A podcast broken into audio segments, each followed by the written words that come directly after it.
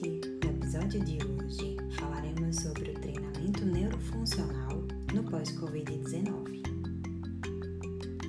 A reabilitação no pós-Covid-19 deve levar em consideração a CIF, os anseios e os objetivos do paciente, assim como a necessidade de reabilitar o impacto direto, suas sequelas e as comorbidades pré-existentes. Após o longo tempo de internação, mobilizações das articulações e alongamento muscular auxiliarão na redução das principais deficiências decorrentes do imobilismo que podem impactar no treino funcional subsequente.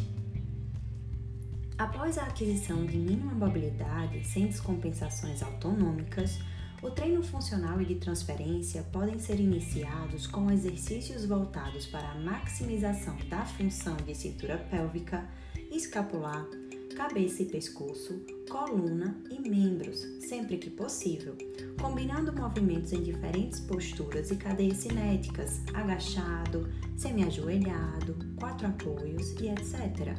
Para esse tipo de treino, uma carga pode ser acrescida desde que não interfira na performance, podendo progredir com seu acréscimo ou aumento do nível de dificuldade da tarefa de acordo com as deficiências, incapacidades e limitações funcionais relevantes para a rotina do paciente. O treino de equilíbrio e marcha é imprescindível tanto para o paciente com sequela de vertigem ou tontura, quanto para o que permaneceu muitos dias hospitalizado.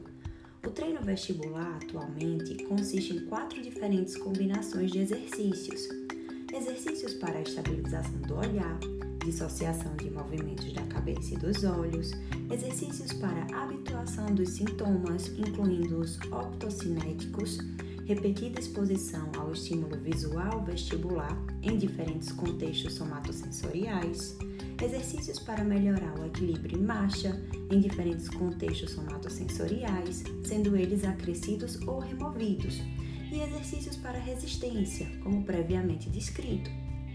A reabilitação funcional se integra à melhoria dos aspectos cognitivos. Para isso, o planejamento terapêutico deve levar em consideração a inclusão de tarefas que estimulem resposta a comandos verbais ou não verbais, lateralidade, memória declarativa, implícita, lógica, tomada de decisão e dentre outras funções cognitivas. Então é isso, gente. Até semana que vem.